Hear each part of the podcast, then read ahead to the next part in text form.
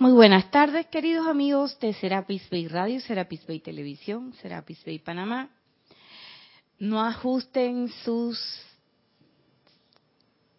ordenadores, televisores o lo que fuere, porque hoy es el espacio de victoria y ascensión. Hoy es jueves, pero estamos haciéndole la asistencia a nuestra querida hermana Erika Olmos Gracias, Erika, por la oportunidad de servir.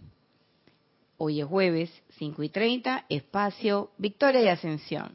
Yo soy Irina Porcel, la presencia de Dios yo soy en mí, reconoce, bendice y saluda a la presencia yo soy en todos y cada uno de ustedes.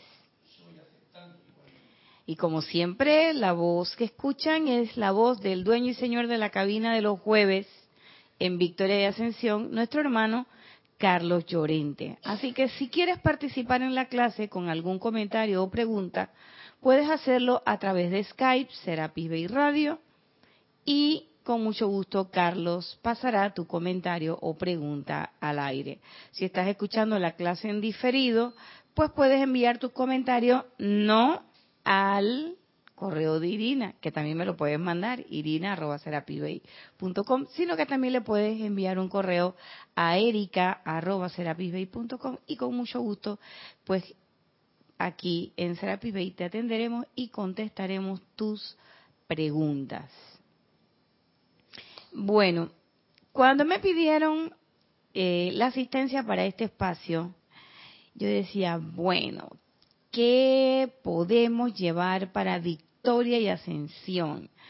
Y quise traer una, una clase que surgió de una pregunta que yo no sabía que estaba en este libro, la, una de las últimas compilaciones de Serapis Bey Editores, El Santo Ser Crístico, Enseñanza del Hijo Unigénito, y que tenía que ver con eso de la conciencia crística.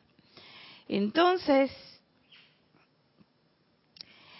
eh, estando en una labor de trabajo fuera, allende las fronteras de este pequeño país, surge esa, eh, esas, surgen esas conversaciones entre personas de diferentes lugares y tal, y surge ese, ese, ese contexto de eso de la conciencia crística, eso del Cristo interno, eso del santo ser crístico. Y surge porque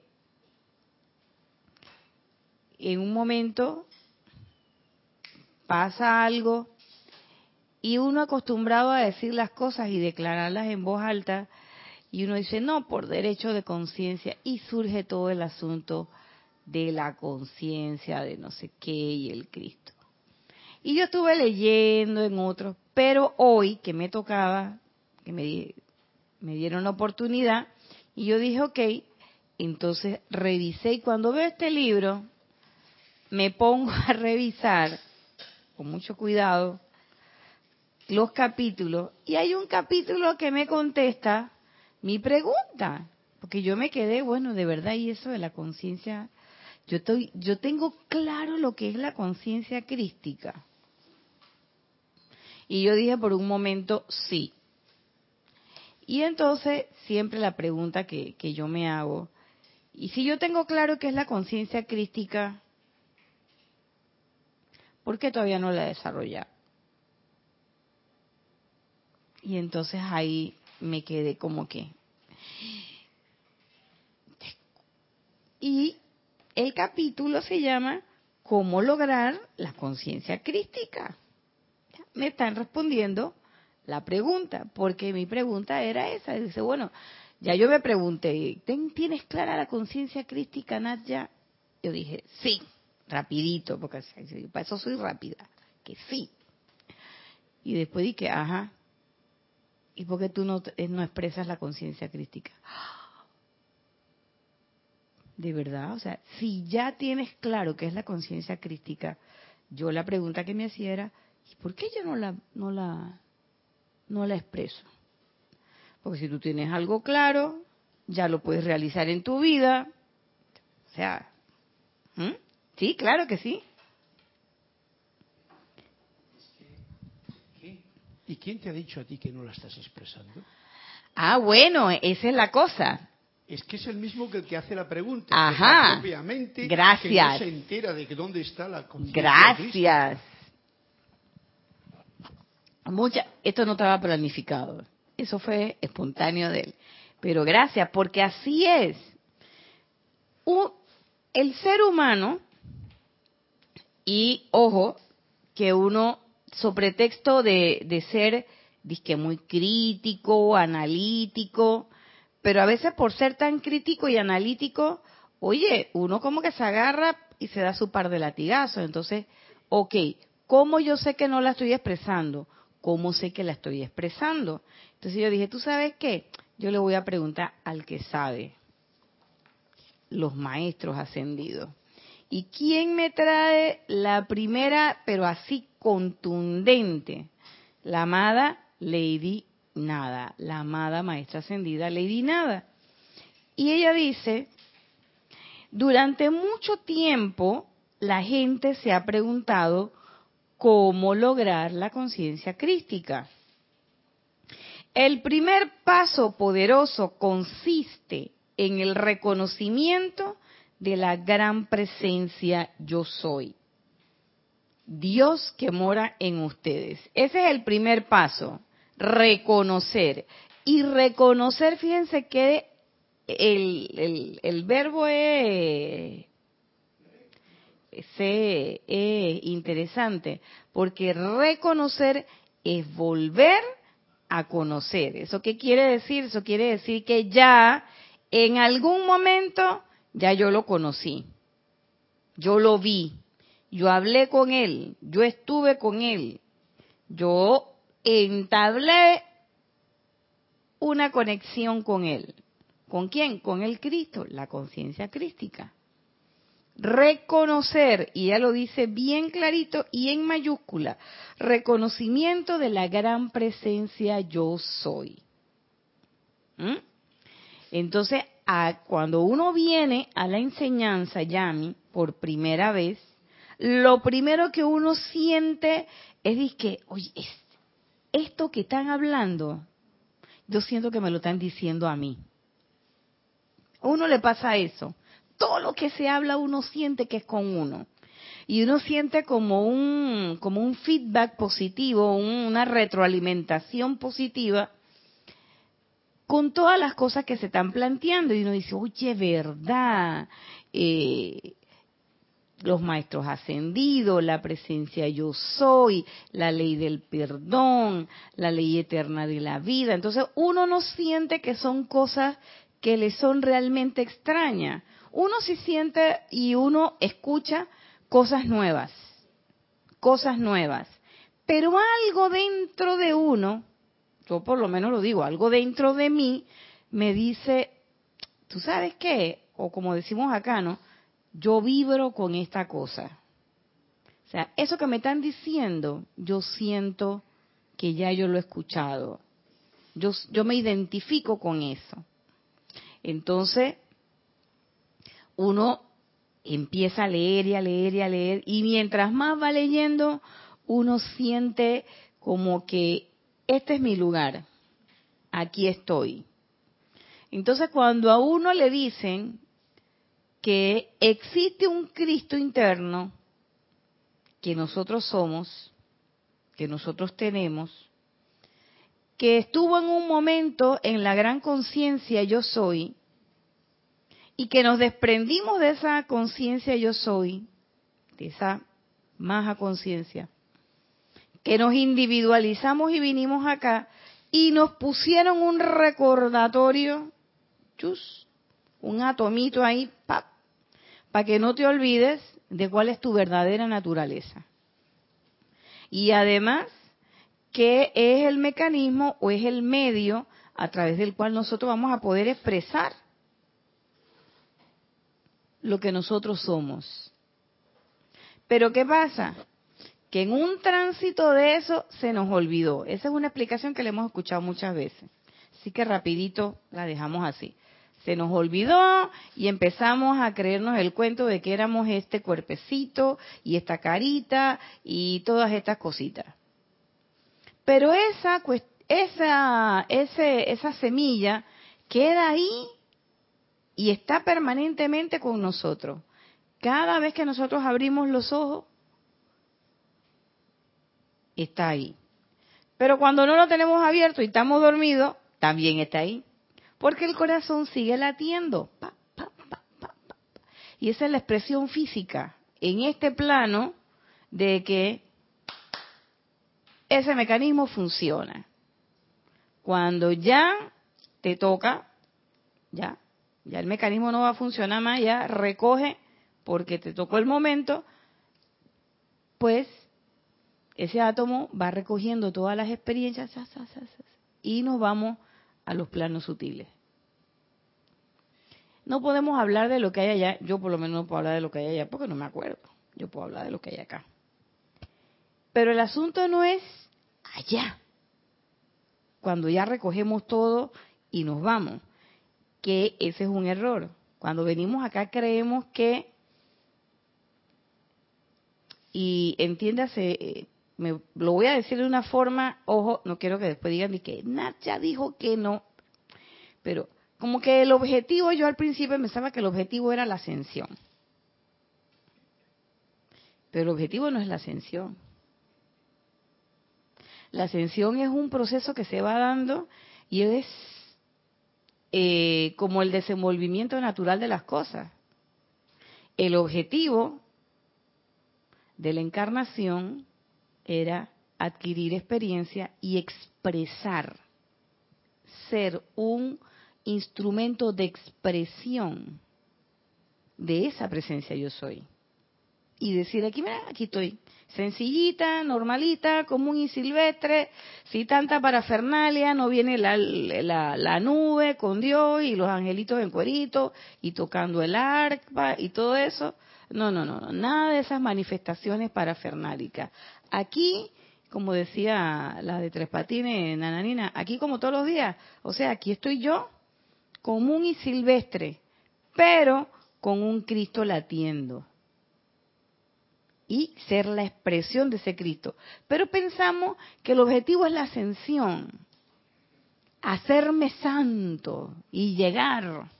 No, señor, que eso está muy bueno. Si usted, ojo, no estoy diciendo que esté bien ni que esté mal. Pero no es ese el objetivo. El objetivo es ser una expresión concreta y manifiesta de la presencia yo soy. Entonces, ¿cómo yo logro eso? Primero, reconozco mi naturaleza. Yo soy esa presencia, yo soy. Pero a veces ese reconocimiento se queda en lo mental. ¿Mm? Entonces, por eso ya dice, el primer paso ¿Mm?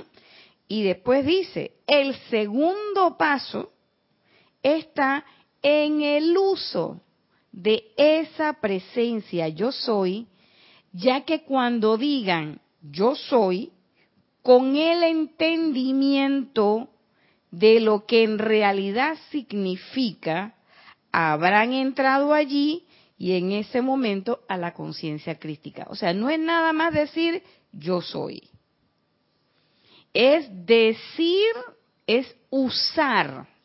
El decir es uno de los cuantos usos de la presencia yo soy. Caí en la cuenta de eso hoy.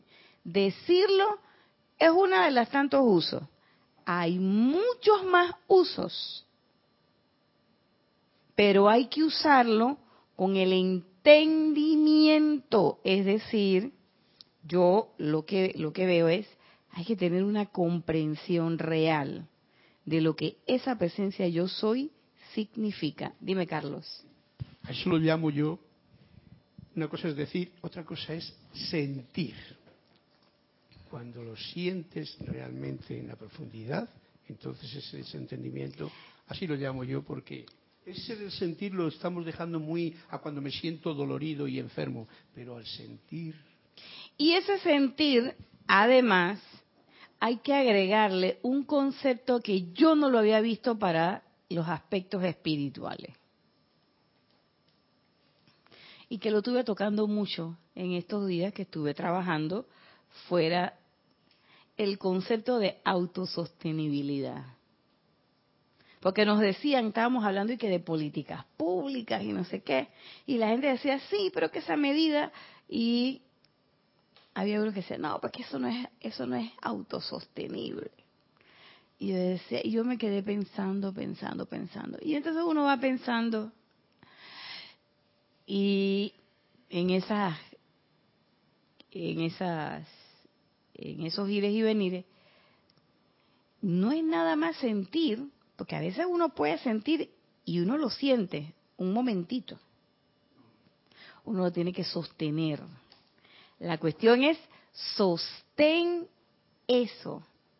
Y no es que lo voy a sostener y no me voy a dedicar a más nada. No. Dime. Si realmente, y digo realmente, lo sientes, el intelecto se calla. Claro, pero a lo que voy. Entonces es sostenido. Pero a lo que voy es que a veces puede suceder que el intelecto se calla. Yo lo digo por el mío. Yo lo digo por el mío. El mío es de antología. Y ese intelecto mío habla y habla. Y así que decirle, yo hermano, ¿qué pasó? Pétame la guitarra, loco. Porque no se calla. Y elabora y elabora. Y eso está muy bien para algunas cosas. Pero acá, como bien lo dijo Carlos, se trata de sentir. Ese entendimiento viene, y la amada Palas Atenea lo había dicho en relación a unas clases que dimos de la verdad. Y es que, ¿cuántas veces ustedes se toman el trabajo de sentir? Y yo dije, sentir. Claro, porque uno piensa que todo es en la, de, la declaración. Hemos hecho mucho esfuerzo y mucho énfasis en cómo vas a usar las palabras yo soy, cómo vas a hablar, cómo te vas a manifestar. Y hemos descuidado un poquito, espérate, espérate, la ley eterna de la vida, que es lo que piensas y sientes. Eso traes a la forma. Y le hemos dado más énfasis a la forma, que es la palabra, que al contenido, que es articular y armonizar el pensamiento con el sentimiento para que entonces la expresión, palabra o realidad cualquiera que ésta sea, se den armonía. Entonces, fíjense, es usar. Y yo uso la presencia yo soy cuando yo hablo. Yo soy esto, yo soy aquí, yo soy allá, no sé qué. Y a veces no lo usamos del todo constructivamente. Pero también usamos a la presencia yo soy cuando nosotros estamos sintiendo cosas. Por ejemplo, estoy trabajando con el ordenador y se traba. ¿Y qué digo? Le quito poder. Qué bruta soy. Ese por poner el más light.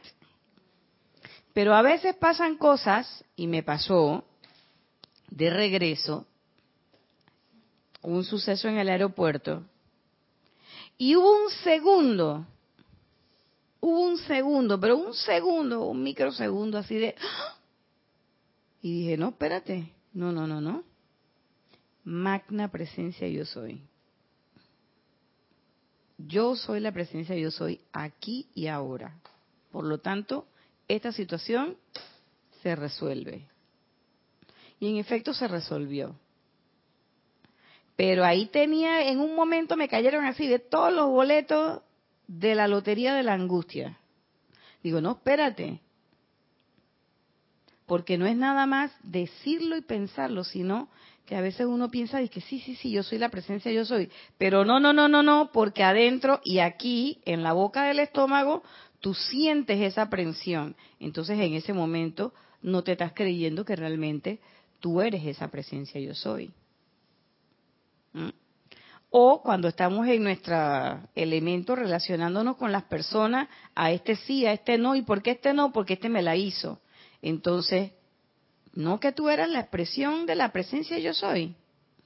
Entonces, muchas veces tenemos un entendimiento antojadizo de lo que la presencia yo soy es. ¿ah? Y entonces a veces ya a mí queremos ponerle a la presencia yo soy unos elementos que son de la personalidad, pero que nosotros decimos yo soy la manifestación de la presencia yo soy, cuando no es así. Voy y me explico. Eh, este me la hizo por justicia. ¿Viste qué le pasó? Yo sabía por qué. Este, cada vez que nosotros estamos en ese, en ese, en ese tipo de calificaciones, estamos completamente apartados de lo que la presencia yo soy es. Y en ese momento no estamos teniendo un claro entendimiento de lo que ella es. Y como no tenemos un claro entendimiento de lo que es, pues tampoco voy a usar ni voy a lograr tener la conciencia crística tal y como lo plantea la amada Lady Nada. Y ella nos sigue diciendo, no es que no quiere decir esto, que ustedes inmediatamente van a expresar la plenitud de dicha conciencia crística, ya que primero tienen que saber para dónde van y qué desean hacer antes de poder lograrlo. Tercer paso, no solamente es reconocer, no solamente es usar la conciencia, sino recordar, ojo, la pregunta primigenia, esto de para dónde van y qué desean hacer, me recordó a Jorge, qué es lo que tú quieres, o personalizándolo aún más, qué es lo que yo quiero. Y muchas veces, muchas veces, lo digo por mí, uno está haciendo cosas y está aquí y realmente uno no sabe para dónde uno quiere ir, ni por qué ni para qué uno está haciendo las cosas. Y entonces uno va así como por... Aquí hablaba ayer de la inercia, y si uno se va moviendo así como por inercia, ah, bueno, es que esto es lo que hace el grupo, esto es lo que no sé qué. Y entonces incluso incluso meditar y hacer las aplicaciones por inercia. No, no, no, porque es que la tengo que hacer. No, tú no tienes que hacer la meditación. Tú no tienes que hacer la aplicación. Tú no tienes que decretar. Tú no tienes. Eso es si tú quieres. Y por supuesto que cuando tú quieres, todas las actividades fluyen de manera armónica. Yo no estoy diciendo que no mediten, pero no es obligación. No es obligación. No es algo que yo tengo que hacer. Porque entonces cuando es obligación es como una carga. Ay, ya son las 7 de la mañana, domingo, me tengo que parar a meditar. Y a veces el cuerpo te dice que no, que pereza, que bueno, no. Esa no es la actitud. La actitud es quiero. Yo quiero. Yo me voy a levantar a hacer mis actividades diarias, pero antes yo quiero tomarme unos minutos para tener ese aparte con mi presencia yo soy. Quiero tomarme unos minutos, ¿para qué? Para decretar por el mundo, por mí, por la vida, por lo que me dé la gana. Pero lo quiero hacer. No por una obligación. Dice que, ay, es que si yo no lo hago, entonces no soy estudiante de la luz. Ay, es que si yo no pienso bien, entonces no soy estudiante de la luz es que, sí, y como yo estoy yendo al grupo, pues yo tengo que meditar y tengo que no sé qué, y tengo que hablar bien y tengo que no sé cuánto. Y ella no me cae muy bien, pero bueno, pero yo la tengo, yo tengo que reírme con ella porque, porque tengo que, la armonía, tú sabes. Entonces, esa es una, esa es una conducta que refleja muy poco entendimiento, cero discernimiento y por supuesto que es una, no lo vamos a calificar del todo, pero pero es una imitación de lo que debería ser. O de lo que, sí, si fueras estudiante de la luz. Entonces, no es, es muy sutil, es quitarle ese tengo que implica la obligación y dejarlo en yo quiero, yo deseo. ¿Sabes qué? Yo creo que en este momento, ante esta situación, ¿qué va? Yo creo que aquí lo que yo debo hacer es un decreto. ¡Pap! Y haces tu, haces tu decreto. ¿Por qué? Porque analizaste, usaste y dijiste, tú sabes que sí. O cuando tú te despiertas que tu primer pensamiento llega un momento en que es tu deseo. ¿Quién sabe qué andabas haciendo por allá en la noche? ¿En qué, en qué retiro etérico andabas por allá? ¿Quién sabe qué? A veces uno se despierta y uno no se acuerda ni, ni qué soñó ni nada por el estilo. Pero ya uno dice, ay, bueno, si magna presencia yo soy, asume el mando. Pero no te sale de una manera como que, sino que te sale de una manera en que tú quieres que ese día yo tú ahí tú te despiertas con ese ese ánimo de hoy va a ser el día del 100%. Hoy es el día, Nadia. Entonces tú ¡paf! abres tu conciencia, abres tu mente, abres tu brazo, tu corazón y tú dices, "Sí, hoy es el día." Pero no es obligado. No es obligado. Cuando uno lo siente obligado, cuando no hay convencimiento, cuando no hay claro entendimiento de por qué eso es así. Pero cuando uno, como dice la maestra, lo reconoce y uno está clarito, uno sabe que uno es eso, que esa es tu verdadera naturaleza,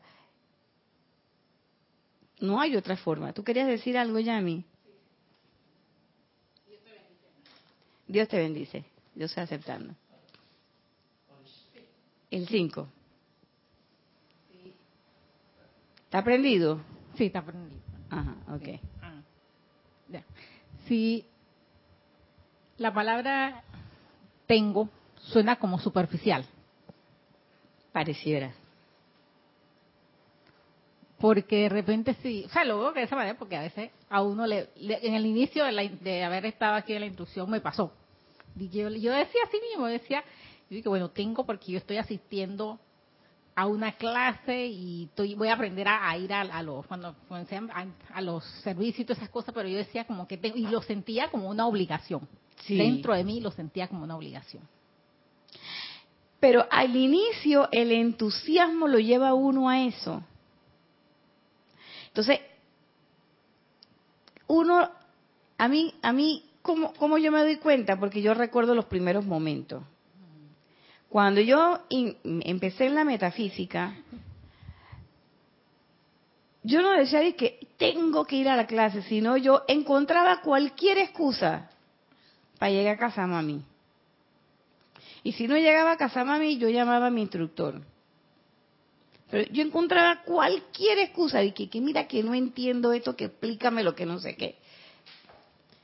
Me iba a los ceremoniales, me iba a las clases de Jorge, iba a las clases de mi instructor, me tocaban mis clases, pero yo no sentía que era una obligación. Uno está tan entusiasmado que uno quiere estar allá. Entonces, si estás en un momento en que tú no sientes ese entusiasmo y empiezas entonces a poner pero, y que no, hombre, que es domingo, que los domingos son para quedarse hasta las 12 del día en la cama, que no sé qué, que es muy temprano, que cuando uno empieza a poner muchas excusas, ya como que el entusiasmo bajó. Entonces, el tengo se convierte en un peso. Tú lo dices bien, es una palabra que suena como liviana, pero es una palabra que pesa. Y es una palabra que tiene consecuencias, que uno no las percibe. Pero todas las palabras que usamos, que son expresión y que son mecanismos precipitadores de cosas y de situaciones, a la larga te van produciendo ese peso. Dice, bueno, pero yo por qué, pero ¿por qué tengo que meditar a las 5 de la mañana? No, hombre, vamos a meditar a las 7 o 5 de la mañana muy temprano, guácate y te vira a dormir y cuando te despiertas son las 10 de la mañana. Entonces, la cuestión es, ¿hay una diferencia entre las 5 y las 10? No, no, pues tú estás dormida, te despertaste a las 10. Bueno, a las 10 te levantas con el mismo ánimo, no sé qué, bien entusiasmada y medita. Pero es uno que se autoimpone cosas y reglas. ¿Mm? Entonces, y, y, uno va creando como, como que es e, ese espacio de obligación. Pero lo, lo interesante sería recordar cómo me sentí al inicio. Yo quería ir. Y yo quiero estar. Y quiero no sé qué. Y uno hacía, yo recuerdo que yo hacía lo que sea. Lo que sea. Para llegar. Lo que sea. Y lo que sea era lo que sea. Y yo me acuerdo una, una anécdota una vez Casamami estaba en, una, estaba, el primer grupo Serapis Bay estaba ubicado en, el área bancaria, en un área bien céntrica, pero yo vivía bastante lejos y trabajaba más, más lejos todavía. Y estaba haciendo algo en el hospital y salí rápido. Y yo no sé, yo, o sea, yo me iba. Yo salí rápido y dejé la cartera metía en el locker. Y yo dije, pero si yo me regreso a buscar la cartera, llego tarde. Y en ese tiempo, en el Serapi, se cerraba la puerta. Y se pone el famoso letrero. Y que si ves este letrero, que llegaste tarde, que no sé qué, yo no me quería quedar en la escalera. Yo dije, allá la vida. Y entonces, no tenía, digo, no, no puedo coger taxi. Entonces yo dije, ¿tú sabes qué yo voy a hacer? ¿Sabes qué yo voy a hacer? Hombre, yo me voy caminando. Pero regresa, te digo no. Porque ya yo caminé hasta acá. Si yo me regreso, yo no voy a llegar a tiempo. Entonces, ¿tú sabes qué? Yo me voy a ir caminando y en el camino algo va a pasar y yo voy a llegar. Oye, ¿tú sabes qué pasó? Que yo estoy en el camino y de repente, pam, se para un carro. Dije, oye, Nadia, ¿qué te pasó? Digo, no, hombre, que tú sabes que dejé la cartera y todo allá en el, en el, en el, ¿cómo se llama? En el hospital y tengo que ir rapidito a un lugar. Ah, dale, pues yo te llevo. Yo me llevó. Y llegué tempranito, Cuando salí le dije a mi instructor, digo, ey, se me quedó la cartera. Y mi instructor dice, no te preocupes, no te preocupes, yo te, él tenía carro, ¿no? Que yo te, yo te llevo, fue me llevó en el hospital para que yo pudiera buscar mi cartera. Pero son esas cosas que a veces yo recuerdo porque cuando ya uno tiene tiempo y uno le da espacio a la personalidad para que actúe, a veces, ¿qué pasa? A veces la personalidad te, te empieza a envolver y a hacerte cosas entonces tú dices, que no hombre, no, esto no me va a resultar. Y entonces uno empieza a buscar soluciones, pero soluciones a la usanza humana. Sin embargo, en aquellos momentos, en aquellos primeros momentos, como uno estaba tan entusiasmado con la enseñanza, ¿qué pasaba? Que uno todo lo quería practicar. Y entonces uno estaba en la posición que decía el maestro ascendido, Saint Germain, en instrucción de un maestro ascendido, que decía, no me creas, compruébalo. Y entonces uno todos los decretos los quería usar, uno quería practicarlo todo. La llama violeta, los cuatro pilares, el todo. Uno veía una florecita, a bendecir la florecita. Uno veía un perrito, a bendecir el perrito. Uno bendecía a su abuela, a su hermano, a su tío, a su hermana, a su mamá. Todo el mundo era maravilloso. En algún momento del camino trastabillamos y nos fuimos al otro lado, olvidándonos, olvidándonos el entusiasmo, olvidándonos todo. Entonces, ¿qué pasa? Es importante recordar esos primeros momentos, porque ese entusiasmo es el que te lleva hacia adelante. llegó un elementalito bonito por aquí. Y ese entusiasmo es el que te hace leer, intentar comprender y te permite en algún momento desarrollar, desarrollar esa claridad de entendimiento. Porque cuando tú tienes desarrollada la claridad de entendimiento, no hay nada que sea por obligación, sino que simplemente hay una convicción real, una convicción fuerte, ay Dios mío, fuerte, de que eso que tú estás practicando, tú sabes a dónde te va a llevar y para qué lo vas a hacer. Respondes tu pregunta primigenia, qué es lo que tú quieres, y trabajas por eso. Ahí vuelvo y recalco. Yo pensaba al inicio que el qué lo que yo quiero era que la ascensión.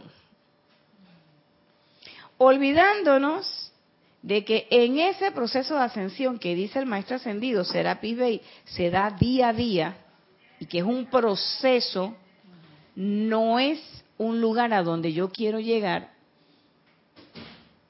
En ese proceso lo que me hace a mí lograr ese aspecto tan importante que yo le llamo y que los maestros le llaman y que todo el mundo quiere, que es la famosa ascensión. Es la expresión tuya de todos los días. Esa expresión crística, esa manifestación crística que yo tenga diariamente es lo que a la larga me lleva a la ascensión. ¿Mm? Entonces por eso dice la amada Lady Nada el uso. Por otro lado,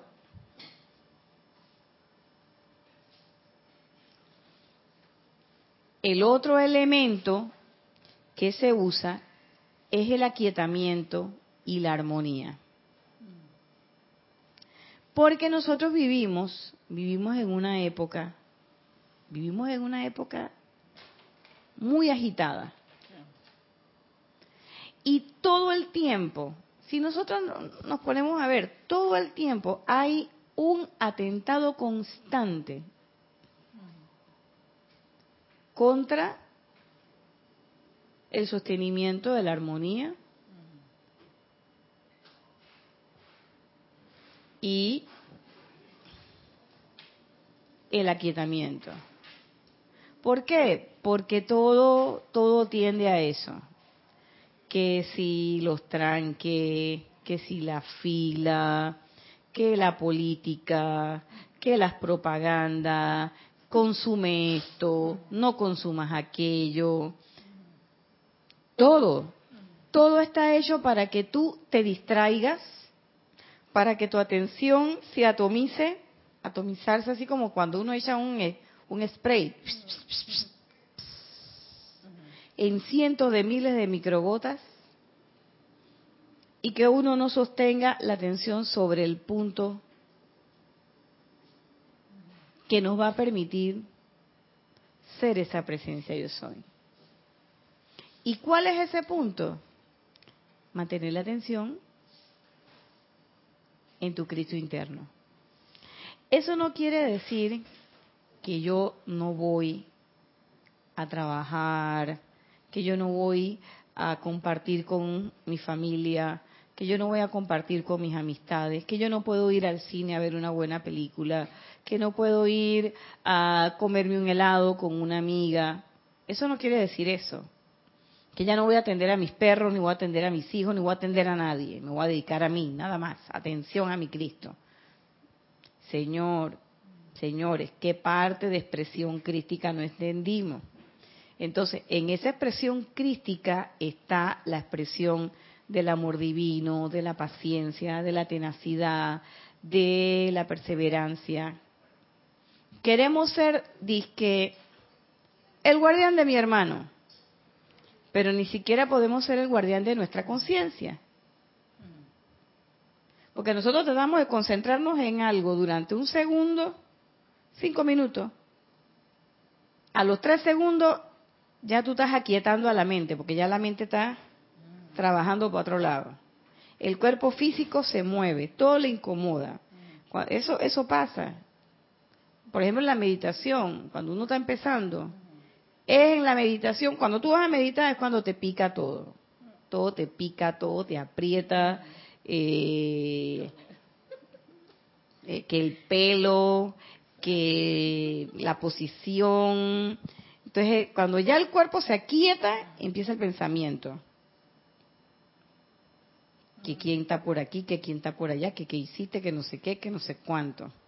Cuando el, cuando el pensamiento se aquieta, viene el etérico. A recordarte cosas que bien gracias a usted. ¿Tú qué haces recordando eso?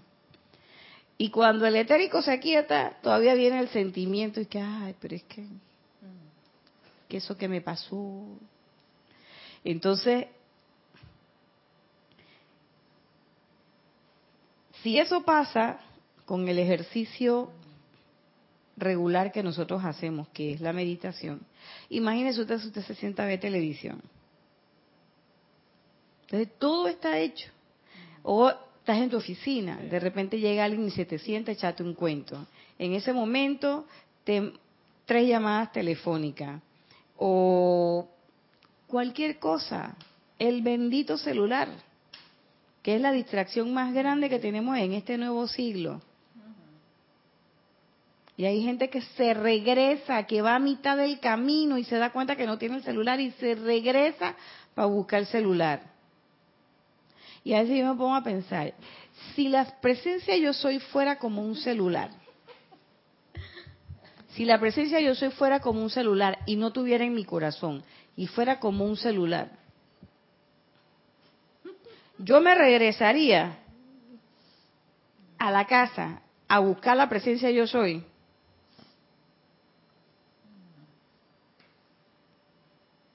Pero el celular sí me regreso a buscarlo. ¿Mm? Entonces, uno está tan apegado a todos los elementos que se constituyen en una distracción. ¿Y por qué digo que son distracciones? Porque cuando usted empieza a ubicar el tiempo efectivo, el tiempo que pierdes en los chats, el tiempo que pierdes viendo el Instagram, el tiempo que pierdes viendo el Twitter, el tiempo que pierdes eh, viendo, ay, que me perdonen los fanáticos, viendo las series de la, de la televisión esa que no es, que sí es pagada, pero no es por cable, sino que es por internet, viendo Netflix. Y cuánta cosa hay, y cuando eso se acabe, surge otra cosa y surge otra cosa. Y todas las cosas, todas las cosas están hechas para distraernos. Que te vas a sentar, no sé qué, que me voy a sentar a leer, a estudiar algo de la, de la enseñanza de los maestros, y llega alguien y que ya mi vamos que mira que hay un baratillo allá en la oca loca. Y en ese momento dice Yami, ay sí, hay que aprovechar. Te la pregunta es, ¿tú necesitas? ¿Qué vas a hacer? No, pero ¿para qué te vas a quedar aquí en la casa sola? Vámonos para allá, vámonos para Albrook. Allá nos divertimos, nos distraemos, viendo gente. Cuando yo oigo eso, yo digo, ¿en serio? ¿En serio? Que no, no, no, vamos a pasear. Ah, sí, ¿dónde? Vamos a pasear al parque metropolitano, no, vamos a pasear al mall. ¿Perdón? Y entonces uno va buscando una cosa y cuando ya va saliendo del molde que, oye, ¿yo para qué fue que vine? Oye, yo vine, fue a apagar el cable. Oye, cuando voy, ya cerraron la oficina del cable. O uno va al cine a ver una película y entonces dice, vámonos una hora antes. ¿Para qué? No, para poder distraernos viendo la, las vidrieras. Si yo voy para el cine, yo no voy a ver vidrieras. Entonces, uno, distracción, distracción, distracción, distracción. Y esa distracción no te lleva al aquietamiento. Cuando pasan cosas, cuando pasan cosas, precisamente por estar tan atomizado, entonces por ahí se cuela rápidamente la angustia.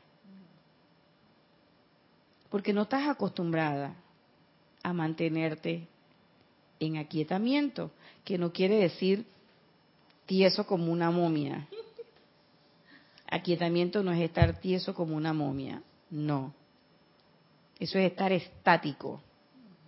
Aquietamiento quiere decir que tú estás enfocado, pero que tu pensamiento, tu sentimiento, todos tus cuatro cuerpos están bien alineados, bien articulados y que tú estás enfocado. Que tú no estás como el perrito, mirando para allá, mirando para acá, para todos lados. No, no, no. Tú estás enfocado. Y es una, es una actividad a la que tú puedes acceder en un momento de máxima crisis. En el momento de máxima crisis es cuando tú dices, espérate, vamos a quedarnos quietecitos un momentito y vamos a pensar bien las cosas. Y puedo analizar cuál es la mejor opción. Puedo mirar claramente cuál es el requerimiento de esta hora, de este momento. Pero si tú no tienes eso, te come la angustia. Y el aquietamiento va directo con la armonía. ¿Mm? Entonces, en la armonía sí hay un elemento que tiene que ver con lo externo. De todo esto que hemos dicho, recibimos todos los días, cuando nosotros salimos a nuestras labores cotidianas, recibimos todos los días el influjo del movimiento de la masa humana. Y nosotros formamos parte de esa masa. Y las cosas te pueden robar la armonía fácilmente. Si manejas carro, un tranque. Si andas a pie, que no te paren los taxis. O que te montaste en un bus y de repente el bus se dañó. Ya voy a llegar tarde al trabajo, no sé qué, bla, bla, bla. O como me pasó a mí en estos días, unas tres semanas atrás, llegando a la oficina, un retén policiaco. Yo decía, ¿en serio? A las siete y media de la mañana. Y el tipo pidiéndole, eh, íbamos en el taxi tres personas, el taxista, mi persona y mi jefe, que, lo recojo todos los días en taxi. O a veces él me recoge a mí. Eh, y le dice mi jefe al, al, policía, pero es que vamos a llegar tarde. ¿Y saben qué nos contestó el policía? Pues salga más temprano la próxima vez, porque usted no sabe qué puede pasar en el camino. Y aunque a él le pareció muy grosera la respuesta, yo me puse a pensar, hombre, es bien sensata, porque uno siempre sale al filito de la hora. Entonces, el salir apurado y encontrarte con una situación como esa, todos los boletos para la inarmonía, para la lotería de la inarmonía, todos los boletos. ¿Por qué? Porque rapidito te molesta, te eh, no te gustó cómo te habló, no te gustó la entonación, o que pararan el taxi, lo que sea, pero ya ahí se te fue la armonía. Y el Señor con su cara bien fresca, lo dijo así, pero tranquilito. usted tiene que pararse más, venga más temprano. Y es que nosotros estamos, el panameño está acostumbrado a llegar ahí, al filo de la navaja. Y él tenía todo, lo que él estaba diciendo tenía todo el sentido. Era una, eh, fue la expresión más sensata que yo había escuchado desde que salí de la casa hasta que llegué a la oficina. Levántese más temprano y salga más temprano. Porque tú no sabes qué es lo que te vas a encontrar. Y si de repente se poncha una llanta, hay un accidente, ya llegaste tarde. Entonces, pasan dos cosas, nada más, dos cosas. o sales más temprano para que cuando pasen estas cosas todavía llegues temprano, o simplemente comprende que son cosas que te pasan y bueno, acepta que vas a llegar tarde. Y ahí me acordé de un koan que hay que, y, que, está en unas pastillitas de la, de la felicidad, pero que es como un koan zen, que es, si la cosa tiene solución, ¿para qué te preocupa? Y si no tiene solución, ¿para qué te preocupa? Entonces siempre me acordaba de Jorge, que Jorge decía, yo no me preocupo, yo me ocupo. Y en ese sentido fue que el policía nos hizo ese llamado de atención. Ah, van a llegar tarde, salgan más temprano. Lección aprendida porque recuerdo que al día siguiente el taxista nos fue a buscar no a las 7 de la mañana, nos fue a buscar un cuarto para las 7 y estábamos llegando 15 minutos antes. Entonces, ¿te pesa llegar 15 minutos antes? A mí no. Digo, está bien, perfecto. Dime, Yami. Sí, Irina. Bueno, causalidad de la, del tema exactamente estás tocando y escuchaba yo, o sea, a veces en, el, en los YouTube de aquí del, del Serapis, una clase de Jorge que dice la palabra, la palabra hablada. Y exactamente mencionó eso de, de llegar, llegar puntual a un lugar. Exactamente lo dice, o sea, la puntualidad. Y es verdad que a veces estamos acostumbrados a llegar, hasta él lo decía, hasta como un minuto antes de la hora. No, no, no, sí, sí, sí. Y eso, o sea, y uno dice, bueno, ¿y eso es para lograr la conciencia crítica? Claro, porque cuando tú estás aquietado y en armonía, tú puedes pensar mejor, discernir mejor y además la energía de los maestros fluye. Decía, creo que era, ahora no, no recuerdo con claridad, pero una vez dimos una clase, creo que era la amada diosa de la libertad, no, la amada señora Astrea, que ella decía, bueno, nosotros o la diosa de la libertad, una de las dos, que una maestra ascendida decía, cuando ustedes hacen un pedido, viene una descarga y nosotros miramos al estudiante. Porque es a través del que está pidiendo que vienen los regalos. Esa es la cosa. Entonces, eh, ¿qué decía, qué dicen los maestros ascendidos? Pero si ese estudiante, por más diligente que sea, en ese momento se desarmonizó, por ahí no viene la descarga. Por ahí no puede venir. Porque en ese momento ya usted se movió. Como que usted fuera a, echar leche o agua en un vaso y quédate quieto y en ese momento te moviste, se derrama. No se vierte, se derrama. Y lo derramado, derramado está. Y aquí de lo que se trata es de canalizar la vertida, canalizar la energía de los maestros, canalizar tu propia energía de tu presencia yo soy. Ese poquito 10% y proyectarlo bien, no tirárselo a la gente en la cara. Porque no es lo mismo que te irradien a que te tiran una... Y eso es lo que muchas veces nosotros hacemos. Hacemos eh, acciones espasmódicas, pa, pa, pa, pa, pero que no son sostenidas. No están en el ámbito de la armonía. ¿Y por qué? Porque dice la amada, y esto lo dice el gran director divino, en otra parte de cómo lograr la conciencia crística. La acción, su acción vibratoria humana tiene que estar quieta si ustedes desean lograr resultados definidos en su llamado a la presencia. Tiene, ahí sí tiene. La acción vibratoria tiene que estar quieta, tiene que estar en armonía, si es que nosotros realmente queremos un resultado. ¿Y por qué? Porque la gente nos está viendo, señores. Entonces la gente va a decir, oye, esa que cada vez que viene un, una, una crisis, ella queda corriendo para un lado y para el otro, angustia, angustia, angustia, angustia, o queda hablando mal de la gente, o esa es la que viene y dice, bien hecho que le pasó eso, porque él es un ladrón. Esa esa es una expresión crística. Esa es una manifestación crística. Ese es el estudiante de la luz al que yo voy a seguir. Definitivamente que no. Sin embargo, uno ve otras personas que no conocen de la presencia yo soy, que no son estudiantes de la luz,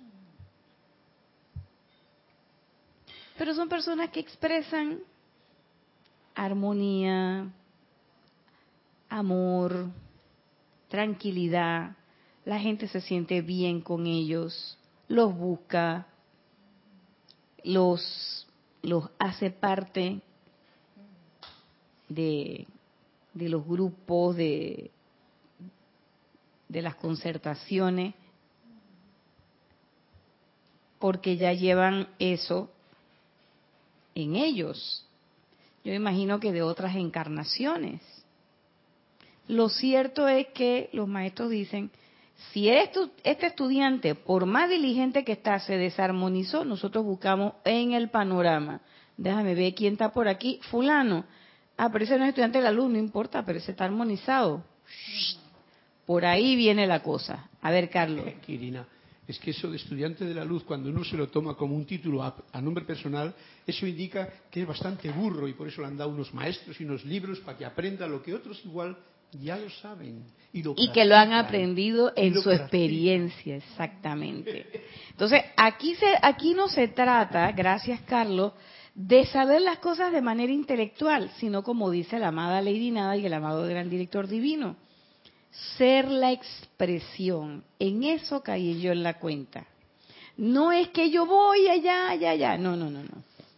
Es que tú seas la expresión clara y manifiesta de esa magna presencia yo soy.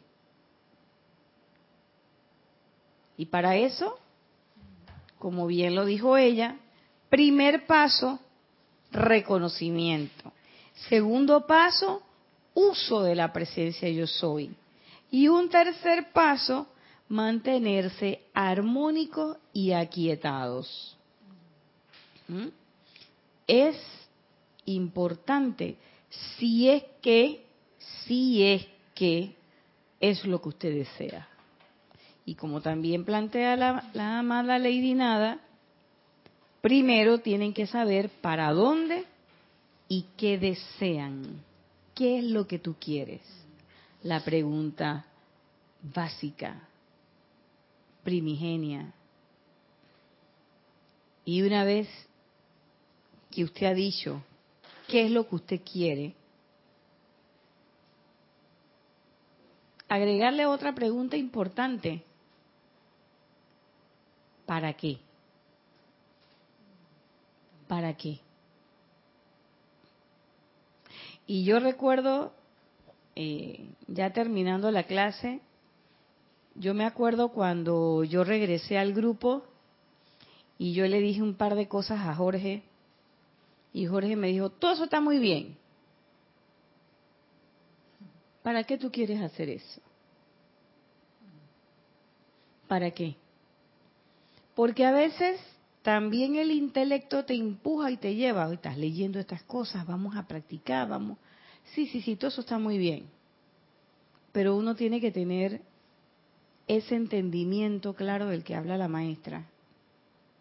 ¿Por qué yo hago estas cosas? ¿Qué es lo que yo quiero lograr? ¿Para qué lo estoy haciendo? Yo lo estoy haciendo para ganar cierto renombre, para que me vean, para satisfacer mi ego personal, o lo estoy haciendo porque yo realmente estoy convencida de que aquí está, este es el camino y que esta es la forma, la mejor forma en que yo puedo manifestarme. Yo hago cambios en mi vida, pero estoy haciendo los cambios porque por obligación, estoy haciendo los cambios por una cuestión externa o estoy cambiando porque yo realmente estoy convencida de que estos son los cambios que me van a llevar a mí al logro del objetivo fundamental en mi encarnación. ¿Y cuál es el logro objetivo fundamental de mi encarnación? ser una expresión manifiesta del Cristo. Cada uno sabrá por dónde corren, por dónde van a, van a, van a fluir, solamente recordando que hay que hacer esa pregunta y una vez que uno hace esa pregunta, que cada una de las acciones que vengan después tengan coherencia con la respuesta. Y bueno, esta ha sido la clase de hoy, cómo lograr la conciencia crística. Eh, yo me despido de ustedes, no sin antes desearle que tengan una excelente semana. Ya estamos en la colita, colita, colita de la semana, así que que tengan una, una feliz colita de la semana y un feliz fin de semana. Que tengan muchas oportunidades para practicar, para meditar, para pensar, para armonizarse, para quietarse, pero sobre todo para hacer esa presencia de Dios. Yo soy en acción. Nos vemos en otra oportunidad el próximo jueves. Aquí estará Erika Olmos en su espacio Victoria y Ascensión. Muchas gracias.